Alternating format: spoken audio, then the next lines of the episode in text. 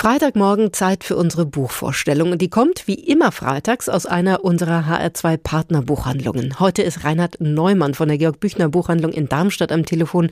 Schönen guten Morgen. Guten Morgen. Herr Neumann, das Buch, das Sie uns heute ans Herz legen, ist mit 144 Seiten ein leichter und ein schmaler Band, für den wir uns auf etwa 2000 Meter Höhe in die Berge begeben, genauer gesagt zu einer Berghütte, so auch der Titel des Romans von Fanny Desanson. Diese Berghütte ist der Dreh- und Angelpunkt für drei Freunde, die sich, so lesen wir, im Nirgendwo im Herzen der Welt befinden. Damit wissen wir jetzt zumindest, dass wir es mit drei Männern in einer mutmaßlich ziemlich schönen Berglandschaft zu tun haben. Für alles Weitere brauchen wir jetzt Sie, Herr Neumann. Wer sind die drei? Ja, also das sind drei Männer, wie Sie schon sagten, Jonas, Paul und Galel. Alle sind Bergführer, zumindest gewesen. Der eine, der Jonas, macht jetzt diese Hütte als Betreiber. Der hat aufgehört. Und in der Regel hören die Leute auf, Bergführer zu sein, wenn sie Unfälle oder irgendetwas hatten. So war das hier auch, wird später mal erzählt.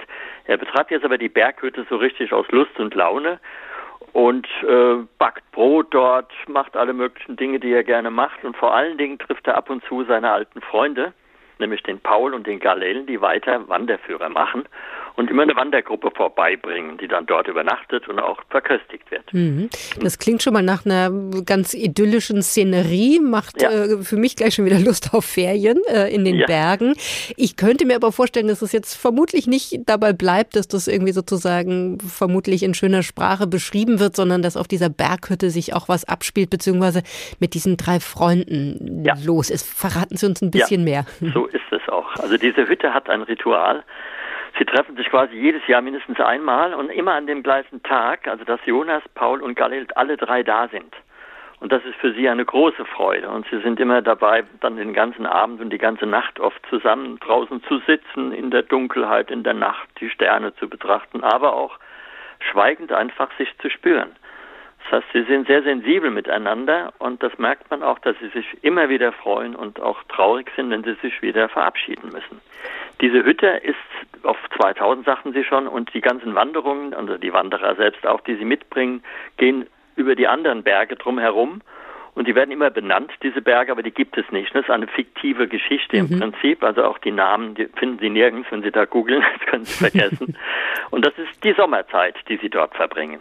Fernab vom Tal und jeglicher Zivilisation, mutmaßlich. Genau, und diese fernab der Zivilisation, die kommt aber im Winter dann auf sie zu, weil im Winter gehen sie runter. Und mhm. jeder in sein Dorf, und die Dörfer sind nicht so weit voneinander entfernt. Und dennoch, man könnte vermuten, die würden sich öfters mal treffen, machen sie das nicht. Das heißt, ihre Treffs sind oben auf der Hütte Baita. Und das bleibt auch erstmal so, bis irgendwann dann tatsächlich der Galel einen kleinen Unfall hatte. Und man merkt, das haben sie irgendwie vorbereitet gespürt.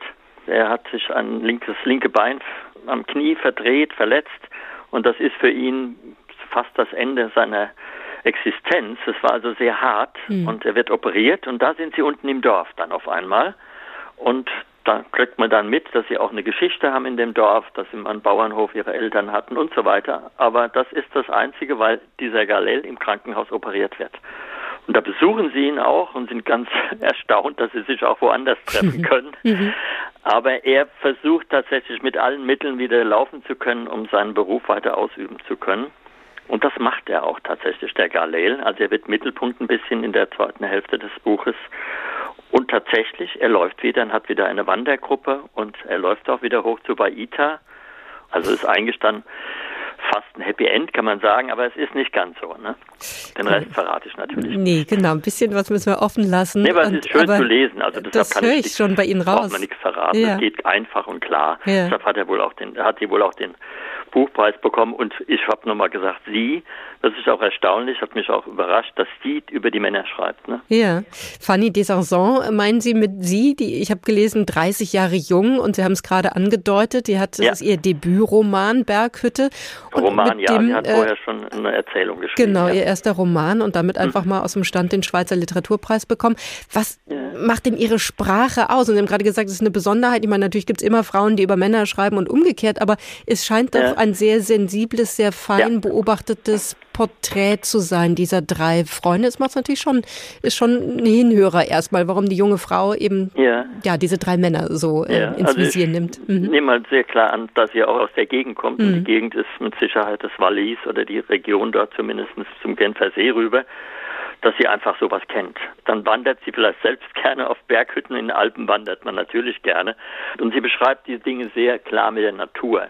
Also nicht nur die drei Männer, sondern sie beschreibt auch, wie sie die Natur erleben, dass sie einfach von Stein zu Stein wandern oder wenn sie beschreibt irgendwann ein Fußabdruck und sie guckt und da ist überhaupt kein Abdruck auf dem Fels. Also so ganz feine Beschreibungen auch von den Wanderungen tauchen mhm. auf.